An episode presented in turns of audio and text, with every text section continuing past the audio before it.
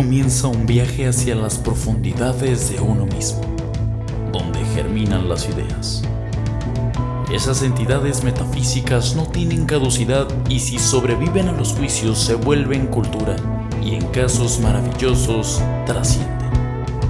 Nicampego es un vertedero de ideas, con la capacidad de producirlas y reproducirlas, con el manifiesto de apoyar esas ideas, darles libertad e impulsarlas.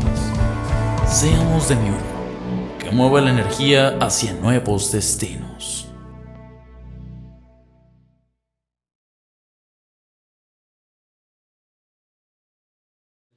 ¿Qué onda, hija? Este. ¿Cómo están, amigos? Pues estamos otra vez aquí platicando con ustedes. Este, pues las cosas que siempre platicamos entre nosotros, pero dijimos un día, deberíamos hacer un podcast como pues como personas, ¿no? Vox Populi, un podcast de las cosas que siempre andamos platicando, ¿no? Porque somos súper interesantes y a la gente le va a gustar mucho escuchar de las cosas que hablamos. Escucharnos. Cultos y, sí, y somos súper cultos y hipsters y sabemos muchas cosas. Obvio, todo esto es sarcasmo. Este, pues, ¿cómo has estado, Aldo? ¿Cómo van las cosas allá en Monterrey? Pues chido, chido, chido. La verdad es que no salgo para nada, pero. Pero Tú pues, muy bien. Creo que ya, ya no estamos tan mal, creo, espero. Qué bueno. ¿Cómo ¿Qué es allá la vida en Monterrey? Chida. ¿Más tranquilo que es- acá en Cancún? Eh, ¿Hay más gente, menos gente? Hay más gente, hay más carros, hay más calor, hay más montañas. Sí, es verdad No eso de que son super codos, ese estereotipo que se tiene de que son bien codos. Pues Racista, no. clasista y todo lo que lo demás que se dice sobre eso. Pues la verdad es que no, An- antes yo también escuchaba mucho eso y sí creía, pues ya sabes cómo crees de todos lados, ¿no? Pero la verdad es que no, digo, son, son bien buena onda. son bien Qué chidos. bueno, qué bueno. Sí, sí, sí. Sí, y yo bueno. la verdad es que ya, ya extraño estar allá en, en Cancún. Espero pronto Pues- poder regresar.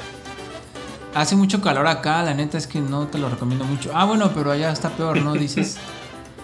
Eh, yo creo que sí. Yo creo que está un poco más, más feillo el calor acá. Está bien. Es que allá, allá el aire corre bien rico, está bien frío. Bueno, no frío, pero está fresco.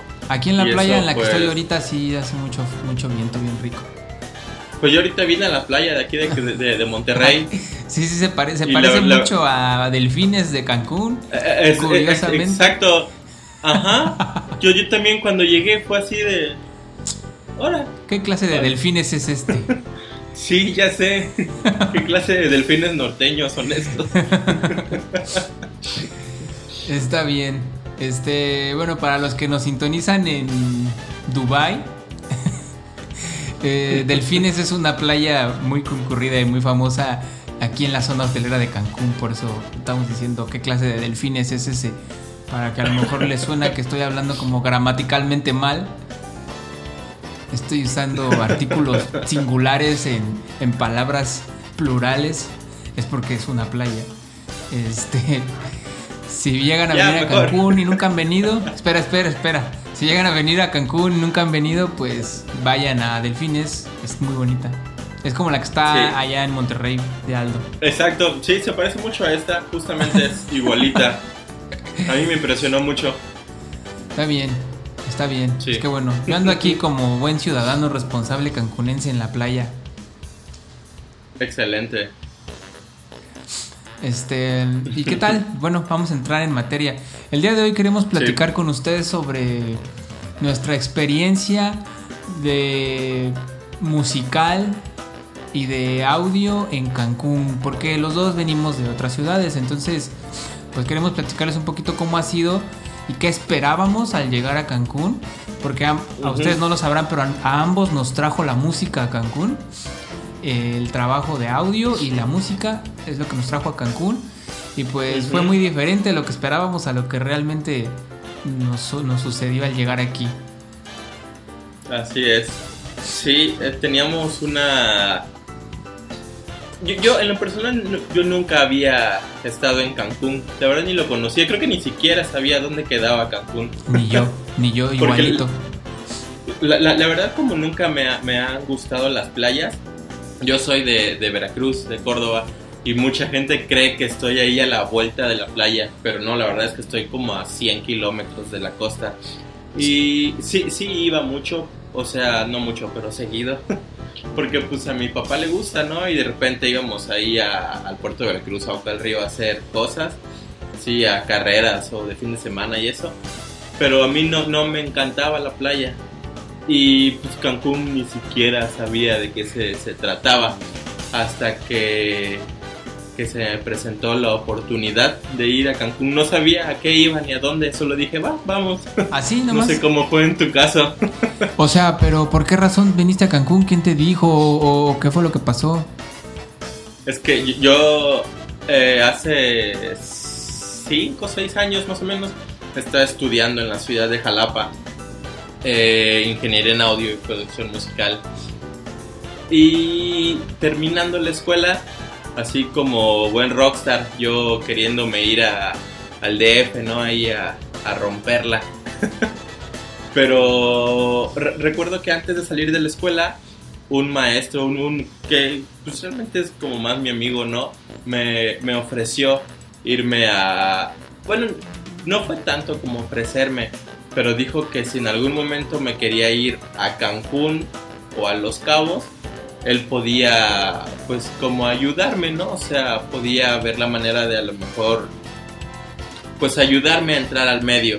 Y le dije, ¿sabes qué? Pues está chido, pero la neta yo me quiero ir a, a dar un rol al, A la a la CDMX. CDMX, a la extinta DF. y pues va, dije, ah, sí, a huevo va a estar bien fácil. Ya tengo unos conocidos por allá, tengo el contacto de varias empresas, pues vamos. Pero no. la neta es que estuvo bien difícil, güey. Muy, muy, muy difícil. ¿Por qué? ¿Cómo Y- te fue o qué? Platícanos como así rápido, flash, el tema del DF. Pues para empezar, hay muchísima gente que se dedica a esto. Mucha, mucha, mucha. Y muy profesional.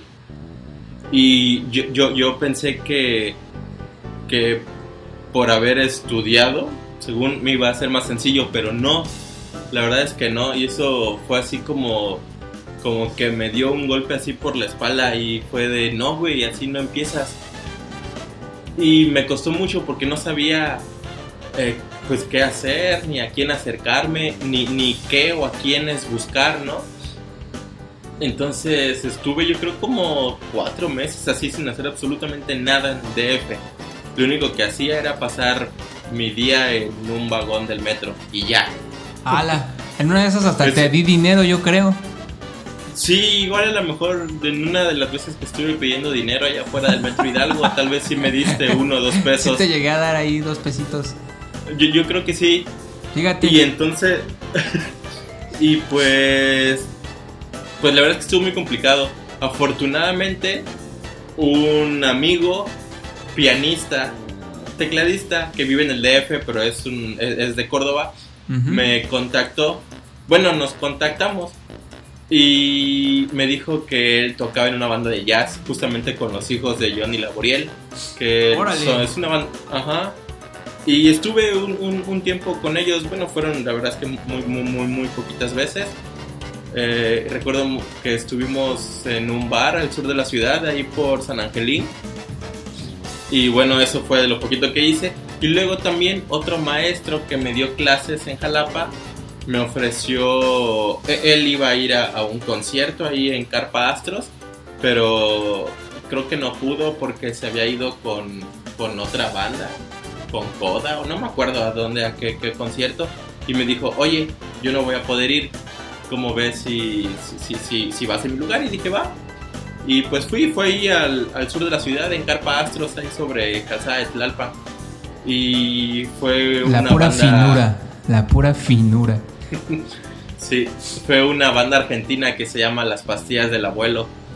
Y eso fue lo último que hice en el DF, porque como dos semanas antes yo ya le, le había hablado a este mi maestro de, de Jalapa, el que había ofrecido lo de Cancún. Le dije que la neta me había estado yendo bien, bien mal, así que ya no sabía qué hacer y eso. Y me dice, pues va, pues si quieres vente a Cancún y ya te paso unos contactos. me acuerdo que compré el vuelo y unos días antes de irme a Cancún que le marco a mis papás y les digo, oye, ¿sabes qué? Es que ya no voy a vivir en, en, México, ahora me voy a Cancún. y justo e- ese concierto de Carpa Astros fue jueves y el sábado en la tarde yo volé a, a Cancún y así fue como, como llegué. ¿Y cómo ha sido tu experiencia en, en Cancún? O mira, ¿qué te parece si vamos por partes? Yo cuento como mi, cómo, cómo Va. fue mi llegada a Cancún y luego ya hablamos cada uno de cómo nos ha ido. ¿Sí? ¿Vas? Pues está muy bien, Aldo. Eh, Te voy a dar un poquito de retroalimentación, de feedback. Eh. Pues siempre me ha parecido curioso que seas de Veracruz y no hables como veracruzano. Principalmente porque casi no dices groserías. Eres como... Es que, es que los que hablan así son de la costa. Ah, Y yo no soy de la costa, yo soy de las montañas. Es que yo tenía unos vecinos cuando vivía allá en el establo de México que eran que eran este veracruzanos y güey 27 de las 27 palabras que decían 30 eran groserías. Entonces, pues a lo mejor por eso me quedé con esa idea, ¿no? Tal vez, muy, muy- sí, Veracruz tiene mucho la fama de que son groseros. Y la verdad es que sí. Y el O sea, acento, ¿no? sí, que tampoco tampoco siento que tengas. Porque soy del centro del estado, soy de las montañas. Los que tienen acento son los de la costa. Pero bueno, eso ya es otro tema. Y bueno, cuéntanos. la Ciudad de México, pues sí está, está muy, es muy caótica. Muchos creen que irse a la Ciudad de México es como algo bien padre, pero yo vengo de allá porque me harté de allá. Y yo en la Ciudad de México, pues no, no, no, no trabajaba nada que tuviera que ver con el audio. Ni siquiera sé tampoco dónde acercarme, ni qué empresas hay, ni nada. Eh, yo les voy a platicar un poquito de mi, eh, de cómo era yo antes de llegar a Cancún, mi vida. Yo nací en Tijuana, ahí casi no me fui al- muy atrás. Pero, o sea, yo nací en Tijuana, pero viví como cuatro meses allá nada más y luego ya me regresé a la Ciudad de México, de donde son mis papás, del, del municipio de Azcapotzalco. Y ahí El heroico municipio de Azcapotzalco. Sí, en el Distrito Federal, en aquel entonces era Distrito Federal, hoy CDMX. Y viví mis primeros años allá. Ya cuando estaba por entrar a la secundaria, me- nos cambiamos al establo de México. Hoy Estado de México. No, sigue siendo un establo de, en México. Pero ahí pues viví mis años de secundaria y de preparatoria y... Los chidos. Ajá, los chidos. Después me... Ah, todavía en la universidad estudié en la UNAM la carrera de contaduría, pero no en CU porque pues del Estado de México a CU es una excursión horrible y no iba a vivir esa excursión todos los días. Así que apliqué para una de las FES, la FES Cuautitlán, que está a una hora de donde yo vivo. Comparado con ir hasta CU, pues era nada ir una hora. Aquí a los de Cancún, viajar una hora de, de camino todos los días es imposible. Es ir a Playa del Carmen todos los días y mucha gente lo odia. Pero allá en, en el Estado de México una hora es así el cielo, es glorioso viajar eso para ir a cualquier lado. Entonces, La verdad es que sí. entonces yo viajaba a la universidad, este, en la FES Cuautitlán, que es completamente es igual que ir a CEU a estudiar, tiene exactamente la misma validez, porque me pasó mucho eso cuando llegué a Cancún a vivir, este, llegué a ejercer de contador, a buscar chamba de contador, y en una entrevista que me dijeron, que, que hice, me dicen, ¿estudiaste en la UNAM? Sí, le digo, en la FES Cuautitlán. Dice, ah, o sea, entonces no es la UNAM, es una de esas escuelas que, que, que le ponen ahí en su ese, validado por la. UNAM. Él creía que eso era. No, Ajá. él creía que CU es la UNAM nada más y no hay nada más que el, el- que el CU. Si no estás en CU, no es la UNAM. Entonces, Como lo pues, mismo, pero más barato. Ándale, pero es, pe- es mera ignorancia porque las FES, antes había unas que llamaban ENEP, o bueno, creo que todavía existe la ENEP, pero una FES es completamente una escuela así absolutamente de la UNAM, es lo mismo que ir a CEU. Entonces yo estudiaba en la de Cuautitlán y pues yo me dedicaba a la música por puro hobby, como dicen. Me gustaba, hice una banda y todo. Cuando estaba en el Estado de México formé Shell con unos muchachos de allá de, de- Yo vivía en el municipio de Coacalco, Estado de México. Cerca es el vecino de Catepec.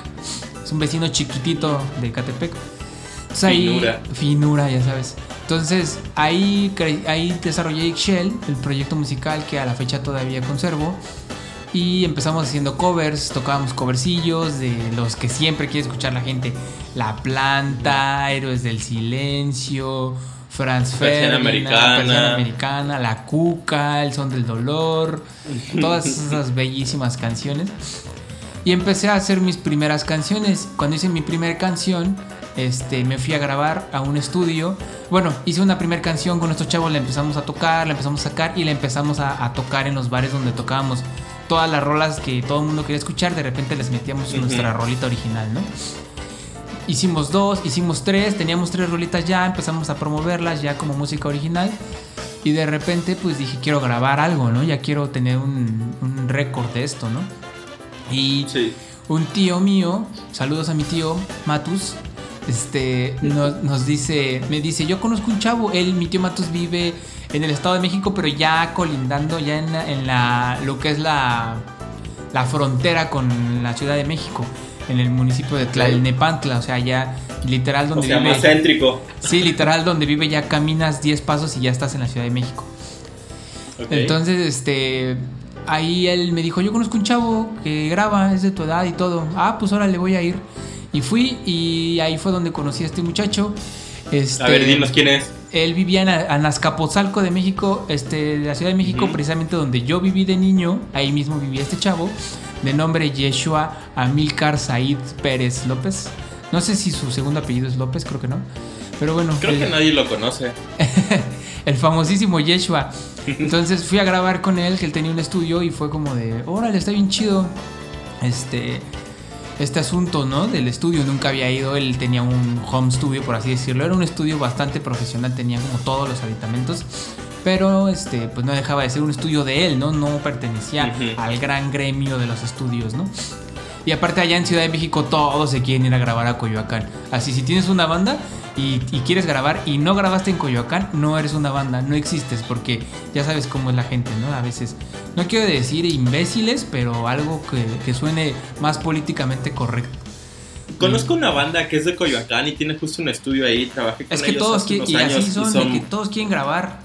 Todos quieren grabar. Así, ti- tienes una banda, haces una rola y luego, luego, ya la quiero ir a grabar. ¿A dónde? A Coyoacán. Todo el mundo quiere ir a grabar a Coyoacán.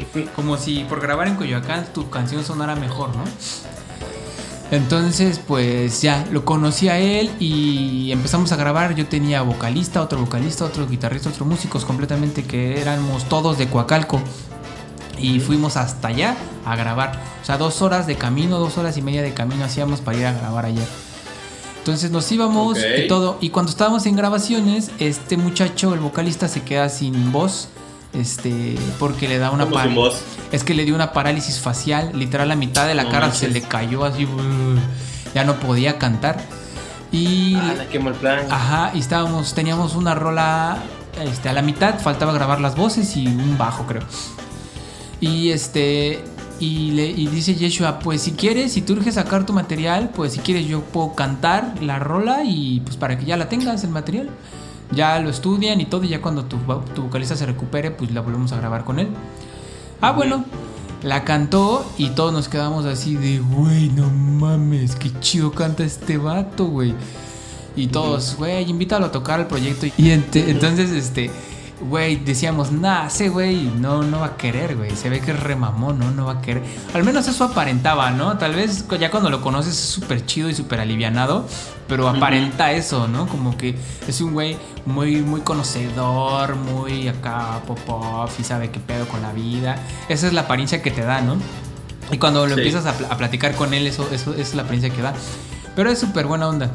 Y este. Y ya de repente le dijimos, no va a querer, no va a querer. Y ya le dijimos, güey, estamos buscando vocalista. Este güey, aparte de que trae sus, sus broncas de salud, pues trae un buen de broncas. Él, él se dedica totalmente a trabajar, del, vive del cover, vive de tocar en bares allá en Coacalco. Y siempre nos está quedando mal porque tiene chamba y todo. Y obviamente se entiende porque pues de eso vive. Pero pues necesitamos a alguien que esté más estable y que quiera trabajar en ese proyecto, ¿no? Que él como que no le daba mucho interés al proyecto ya. Entonces dijo, va, le entro. Y así fue como se adicionó al proyecto ese muchacho. Y ahí fue cuando comenzó todo el tema de Cancún, porque Yeshua, este, decidió venirse a vivir a Cancún. Ya teníamos, la, la banda estuvo tocando alrededor de dos años allá en DF. Como, Ujú. como tú bien lo dijiste, no solo para los que se dedican al audio es difícil, para todos es difícil. Y en el mundo de Sí. la música independiente es bien difícil. Nosotros en dos años de estar tocando allá no logramos ser nadie. Nadie. Lo más que con- conseguimos fue tocar con una banda que se llamaba Apolo, que ya no existe, que en aquel entonces era, estaba pegando mucho. Y The Rising Sun, que ellos sí están todavía, medio que sí, medio que no. Este, y tocamos en un evento de ellos, de Apolo de Rising Sun, y les gustó mucho nuestro proyecto y nos invitaron a tocar en Caradura. Eso fue lo más que nos acercamos al mainstream del indie, ¿no? Dentro del el extinto Caradura. ¿no? Ajá, dentro del indie, dentro del underground, eso fue lo más mainstream que logramos, ¿no? este. Y, y ya estuvimos tocando en Metro Tacubaya, hicimos muchas, muchas bandas amigas, pero que eran bandas igual que nadie conoce, como unos chavos que se llaman Té de Jamaica, que hacen un reggae impresionante, que le parten la madre como, en- en- o sea, tocando en vivo. Este, a la banda que me diga la que quiera se los pasan por el arco del triunfo.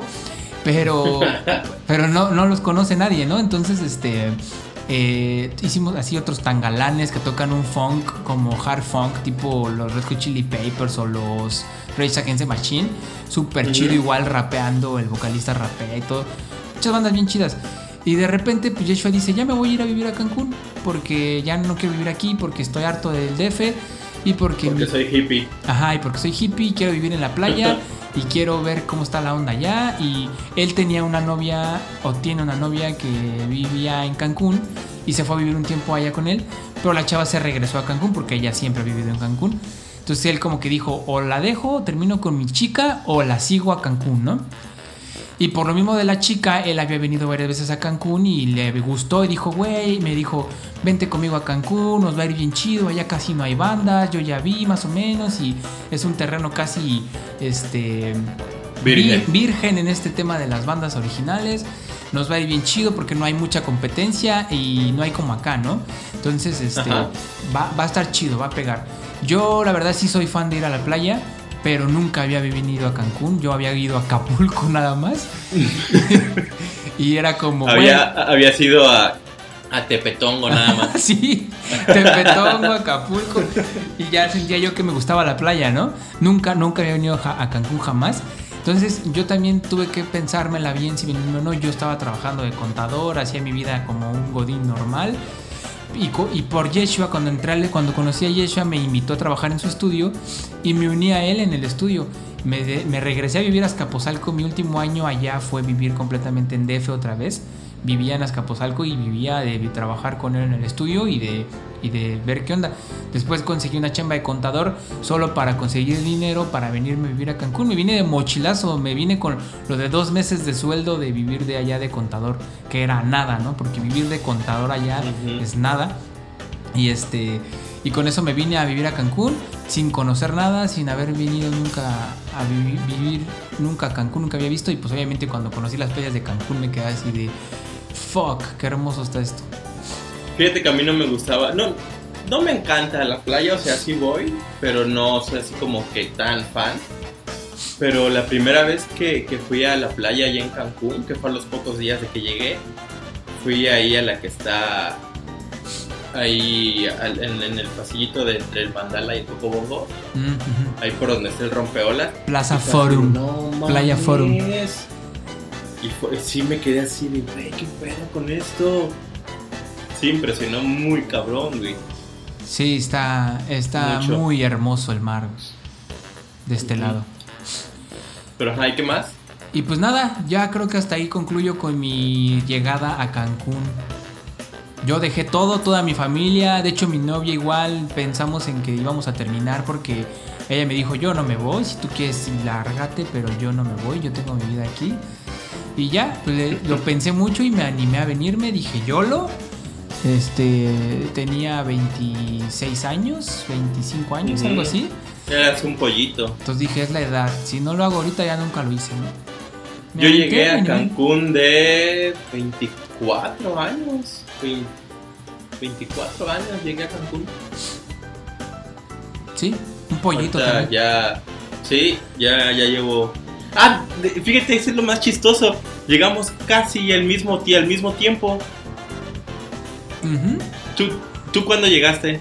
2016, Pero, ¿qué, qué, qué fecha? ¿Te acuerdas? julio del 2016. El día exactamente no me acuerdo, creo que el 15 de julio del 2016. Yo llegué el 18 de junio del 2016. Mira, casi un mes antes. Llegué un mes antes que tú. Qué gracioso. Sí. Súper Ah, gracioso. pues, sí. Y cuando, cuando llegué, la verdad es que yo no conocía a nadie. No, o sea, a nada. Bueno, tenía un amigo allá en Cancún que también justamente es de Córdoba, pero él estuvo poquito, o sea, yo llegué, él estuvo un poco tiempo más y, y se fue a vivir, creo que a Miami, no, no, no sé dónde, ¿no? Y ya, yo estaba solito, la verdad es que no conocía a nadie de- del ambiente, ¿no? Entonces esta persona, la- la- mi amigo, el que me ofreció lo de irme a Cancún, me, me recomendó, bueno, no me recomendó, me, me dijo de unas empresas que a la fecha son las empresas con las que trabajo. Para los que no saben, yo trabajo en, en empresas audiovisuales que hacen eventos, conciertos, conferencias, cosas así, en todos los hoteles de la Riviera. Trabajo en varias empresas. Y Freelance. me- ajá, soy, soy, un, soy un operador de audio freelance que, le, que trabajo cuando la gente me necesita. Y si quiero trabajo, si Como los trabajo. superhéroes. A veces sí, pero trato siempre de trabajar porque si no trabajo pues no tengo dinero. y me costó yo creo como dos meses eh, empezar como a encarrerarme en ese trabajo, pero fue más sencillo que en el DF. Y algo que, que me impresionó mucho es que pagan más que en el DF. Aparte en Cancún y en toda la Riviera hay eventos siempre. Y Había. Bueno, hace, hace antes de COVID. hasta hace cuatro meses había todos los días. Pero lo, lo que yo más quería era empezar a trabajar con bandas. No, no, no, no con bandas de esas que, que tocan en fiestas y eso, ¿no? Sino con bandas originales, bandas eh, pues independientes. Y al principio yo pensé que no existía ese tipo de bandas en Cancún porque yo no conocía a nadie. Igual yo, yo, yo no estaba metido en el medio, ¿no? Pero fue una vez hubo un festival en el Parque de las Palapas, que fue justo donde conocí a Ixchel. Y ahí conocí a varias bandas. Y muy buenas, muy, muy, muy buenas. Me acuerdo que le estuve escribiendo a un montón de bandas. Le escribí yo creo como a nueve bandas. Les dije, oye, ¿sabes qué? Yo soy tal y hago esto, he hecho esto y me gustaría trabajar contigo. Pero la verdad es que pues nadie me respondía porque las bandas les falta bueno, a, la mayoría les falta como un poco de, cultura sobre eso, ¿no? O sea, sobre tener a alguien que los ayude o lo- los guíe tal vez a sonar mejor, ¿no? Eh, hasta que un estudio de Cancún me dio como la oportunidad de, de- de colaborar con, con ellos, con el buen Gayler. Eh, ahí en, antes se Saludos al llamaba... buen Gayler de Dark Sound. Exacto, antes tenía otro nombre, Banana Records creo, y ya luego le cambió a Dark Sound. Estuve ahí con ellos un tiempo y fue justamente donde grabamos a, a, a Ischel, no sé si recuerdas. Sí, sí, sí, claro que sí, claro que me acuerdo. Ahí, ahí grabamos a, a Ischel, fue la de Kukulcán, Quetzalcoatl, Kukulcán. y este. Y poco a poco empecé a conocer a las bandas. Y ya fue hasta el punto en el que conocí a, a, a- a Víctor y a Yeshua. Me empecé a llevar, de hecho, más con Yeshua que con Víctor. Y empezamos a colaborar. un Típico, par- siempre sí, pasa. en- en- Se, va, a roban colaborar los en reflectores. en un par de cosas. Que, que te, te soy sincero, yo pensé que antes Yeshua era Shell, o sea que, que Shell era de él. Pero no, ya esto cuando. te, te lo aseguro que todo mundo siempre ha pensado eso. Y ya fue cu- cuando, cuando Yeshua se salió de Shell, creo que fue cuando tú y yo como que nos empezamos a llevar más. Y fue justamente lo que platicamos en el programa pasado, que empezamos a platicar de esto que teníamos en mente hasta llegar a este momento. ¿No? Sí, pues más o menos así fue en mi caso. Bueno, yo vine a Cancún por el tema de la música independiente, de tratar de pegar con Ixchel aquí en Cancún. Y la verdad es que sí nos fue mucho mejor que de lo que nos fue en DF. En un mes. A mí también. En meses de estar tocando aquí con Ixchel, ya estábamos tocando en los foros principales, en donde todo el mundo te ve dentro del mundo del, del independiente. Eh, hicimos, estuvimos en, rack, en hard rock, o sea, allá en DF una banda como nosotros jamás va a tocar en el hard rock, que ya ni, ya ni existe. Creo que ya ni existe. Ya ni existe, pero cuando hard rock allá en DF era hard rock, ni de pedo íbamos a tocar ahí nosotros. Y aquí en Cancún ya estábamos en un evento de hard rock eh, de guerra de bandas, ¿no? Este, tocando en Mora Mora, en los lugares donde todo el mundo se, se reúne para escuchar este tipo de música. Ahí estábamos ya, sin bronca. Nos recibieron muy bien, nos apapacharon súper rico, este, nos fue súper bien. Y de repente, pues, este, ya, de repente ya no sabíamos como qué más seguía, qué más seguía, ¿no? En la banda. Que, O sea, como que retomamos el proyecto a como estaba, Yeshua y yo, con un amigo que teníamos, bueno, es un amigo de Yeshua, que se llama Julio, Julio César Peña. Él este, entró al proyecto como bajista y los tres estábamos tocando, así de apago el trío. Después quisimos meter a más gente, experimentar con otras cosas. Pasaron muchísimos, bueno, no muchísimos, pero algunos músicos. Incluso el buen Samper fue bajista. Era, era cuando Yeshua era el baterista, ¿no? Sí, Yeshua era baterista y vocalista de Ixchel. Yo tocaba la guitarra y, Julio el bajo. Y después hubo cambios de alineaciones y este Julio quería tocar la guitarra este, entonces queríamos meter un bajista y Samper, el buen Samper, conocido de todos aquí en Cancún, todo el que, con, todo el que toca un instrumento en Cancún conoce a Samper. y ya, de repente decidimos por la paz democráticamente y, así tratar de, usar los mejores eufemismos que pudimos para decirnos, güey, ya no está chido, vamos a, a dedicarnos cada quien a otras cosas mejor. Y pues el proyecto es mío, las canciones están a mi nombre, las canciones son de mi autoría, yo las escribí, las compuse él me ayudó mucho con los arreglos, con todos los arreglos de las canciones. Se puede decir que gran parte de, los arreglos, por ejemplo, de Alush, Alush es completamente su rola. Yo hice el riff de Alush, pero él lo interpretó en el bajo y le hizo algunas modificaciones y así fue como quedó. Se hizo Alush. La base rítmica, la armonía de Alush. Es como Alush es como de como de las canciones más emblemáticas de Chile Cancún, ¿no? Sí, de hecho, pero la armonía de Alush es completamente mía. Yo escogí las, las notas, yo escogí los acordes, la progresión de acordes y él hizo la frase del bajo a partir de un riff mío. Y le dije, haz la letra, güey. Yo le di la idea de la letra. Le dije, yo quiero hacer una letra que hable sobre esto, esto y esto. Pero quiero que la hagas. buena. Pero quiero que la hagas tú quiero que tú la escribas. Entonces, este, ya, terminamos por la paz el proyecto y, ya. Después conocí a Aldo y me, metió a todo este mundo del audio y me metí a trabajar de lo mismo que él. Actualmente trabajo de lo mismo que él, casi con las mismas empresas que él. Este, y hasta hemos trabajado juntos. Nos ha tocado trabajar juntos en algunos eventos, conferencias y todo eso.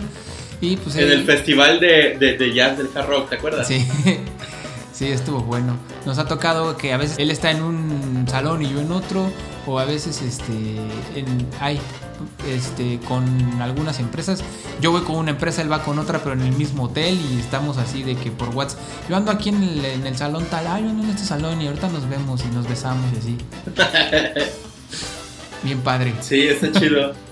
Me acuerdo justo de cuando se estaban separando Yeshua y, tú, así como, como pareja, de su, de su último, de su última presentación fue en el Festoquín ahí en, el centro.